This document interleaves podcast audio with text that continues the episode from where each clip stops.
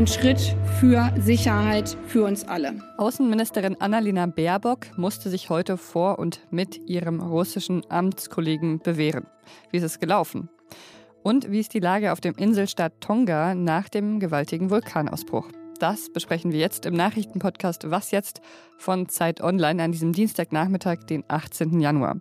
Ich bin Pia Rauschenberger. Der Redaktionsschluss für diesen Podcast ist 16 Uhr.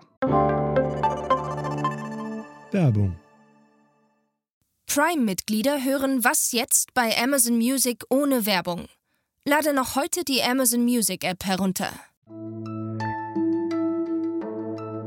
Es war eine Bewährungsprobe für die neue Außenministerin Annalena Baerbock. Heute hat sie ja ihren russischen Amtskollegen Sergei Lavrov getroffen und eine gemeinsame Pressekonferenz gegeben. Lavrov ist ja schon seit stolzen 18 Jahren Außenminister. Er hat schon diverse deutsche Außenminister erlebt. Ich zähle mal auf, also Joschka Fischer, Frank-Walter Steinmeier, gleich zweimal, Guido Westerwelle, Sigmar Gabriel und dann eben zuletzt Heiko Maas. Und jetzt die erste Frau, Annalena Baerbock, die außerdem ja auch noch relativ kritisch gegenüber der Gaspipeline Nord Stream 2 ist. Ja, auf der Pressekonferenz heute hat sich Baerbock dann nochmal dafür ausgesprochen, die Friedensverhandlungen zwischen Russland und der Ukraine wiederzubeleben. Jetzt ist es aus unserer Sicht wichtig, den Normandie-Prozess wieder mit Leben zu füllen, um endlich bei der Implementierung der Minsker Vereinbarung voranzukommen. Das wäre ein großer Schritt für mehr Sicherheit in Europa, ein Schritt für Sicherheit für uns alle. Lavrov hat dann aber wiederum betont, dass Russland sich bei dem Prozess nicht als Konfliktpartei sehe.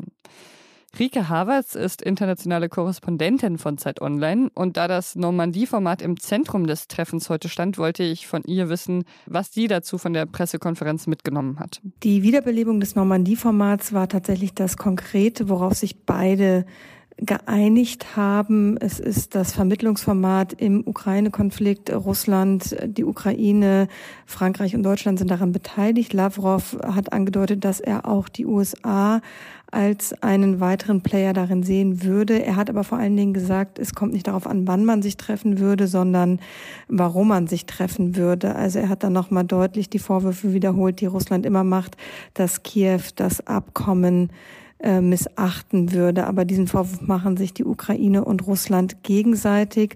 Annalena Baerbock hat betont, dass ehrliche Gespräche notwendig wären und vor allen Dingen aufgrund unterschiedlicher Faktenlage, so hat sie es formuliert, schnelle Gespräche wünschenswert seien. Und mich hat natürlich interessiert, wie Rike so die Stimmung zwischen den beiden auf der ersten gemeinsamen Pressekonferenz wahrgenommen hat. Annalena Baerbock und Sergei Lavrov haben ja sehr unterschiedliche Voraussetzungen. Lavrov ist schon seit fast 18 Jahren Außenminister in Russland. Baerbock ist relativ neu im Amt. Dafür fand ich, war es relativ auf Augenhöhe. Also äh, Baerbock hat sich da nicht provozieren lassen, auch nicht düpieren lassen.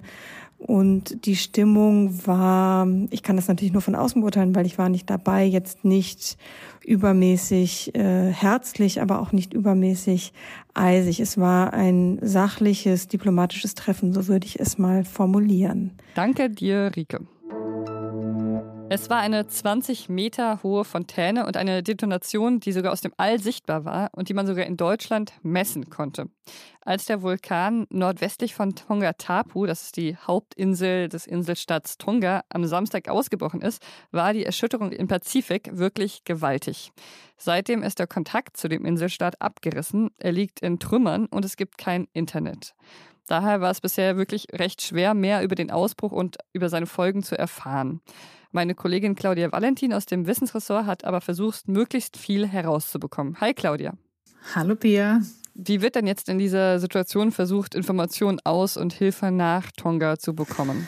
Ja, tatsächlich weiß man über die aktuelle Situation gar nicht so viel. Es gibt aber tatsächlich noch viele Inseln, zu denen einfach kein Kontakt besteht, was äh, zum Beispiel auch daran liegt, dass ein großes Unterwasserkabel eben zerstört wurde, was vor allem diese internationale Kommunikation äh, ja, zu, komplett zum Erliegen gebracht hat. Die neuseeländische Regierung ist äh, mit Hilfs- und Aufklärungsflügen auch dorthin geflogen und hat schon mal ähm, ja, erste Bestandsaufnahme gemacht.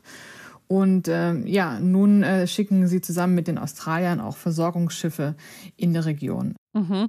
Diese Inselgruppe Tonga, die liegt ja schon recht gefährlich, wenn es um Vulkanausbrüche geht. Und trotzdem war jetzt das Ausmaß doch eher überraschend, oder?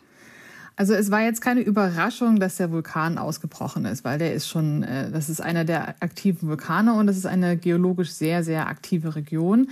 Das ist eine sogenannte Subduktionszone, wo die ozeanische Platte sich unter die australische Platte drunter schiebt. Und äh, ja, an diesen, an diesen Plattenrändern, wenn, äh, wenn das passiert, da entstehen einfach sehr viele Vulkane und das ist einfach eine sehr, sehr aktive äh, Region, wo es auch Erdbeben und Vulkane geben kann. Das Ausmaß war, auf jeden Fall überraschend. Also damit haben auch Vulkanologen, äh, ja, zumindest die, mit denen ich gesprochen habe, nicht gerechnet. Und äh, das kann unter anderem daran liegen, dass da einfach auch sehr viel äh, Wasser im Spiel gewesen sein muss. Also wahrscheinlich könnte es so sein, dass äh, da mehr Wasser in den Vulkan, in eine Magmakammer eingedrungen ist.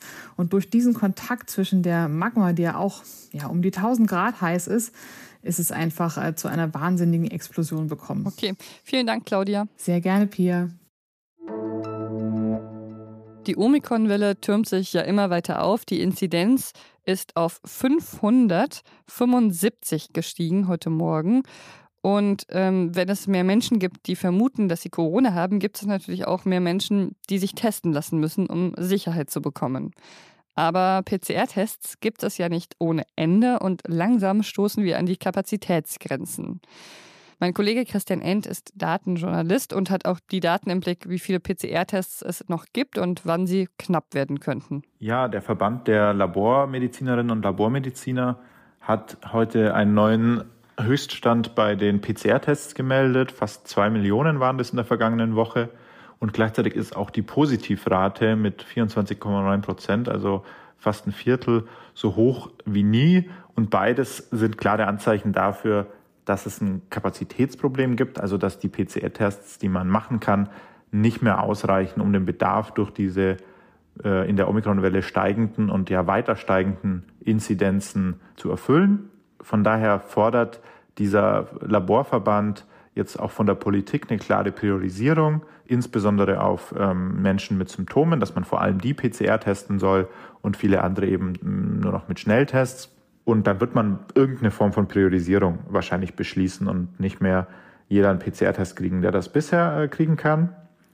Die Frage, die sich da so ein bisschen anschließt, ist dann die, wie wir eigentlich künftig äh, wissen, wie die Lage in der Pandemie gerade ist, weil man da ja nach wie vor schon sehr stark auf die Inzidenzen schaut, die eben von diesen PCR-Tests abhängt. Und wenn wir viele nicht mehr testen, wird die Inzidenz auch weniger aussagekräftig. Und dann könnte man zum Beispiel jetzt wieder verstärkt auf die Belastung in den Krankenhäusern schauen. Aber da ist halt auch das Problem, diese Hospitalisierungsrate hat viele Probleme, hat einen ganz starken Meldeverzug und ist eigentlich auch nicht geeignet für eine aktuelle Lageeinschätzung. Also das ist gerade so ein bisschen eine offene Frage, äh, was da in Zukunft die äh, wichtigen Parameter sein werden. Sie ist die bisher jüngste Person und erst die dritte Frau auf diesem Posten. Und sie ist die erste Malteserin. Roberta Bezzola ist heute zur neuen EU-Parlamentspräsidentin gewählt worden. But it must go further. Our institutions' commitment to having more diversity, gender equality, guaranteeing women's rights, all our rights, must be reaffirmed. Sie will also die Diversität im EU-Parlament stärken und sie ist eine Christdemokratin, möchte aber die Gräben zwischen allen Parteien überwinden. Was noch?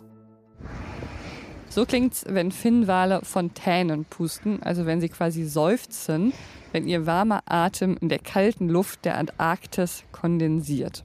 Und wenn begeisterte Naturfotografen ihnen dabei zujubeln.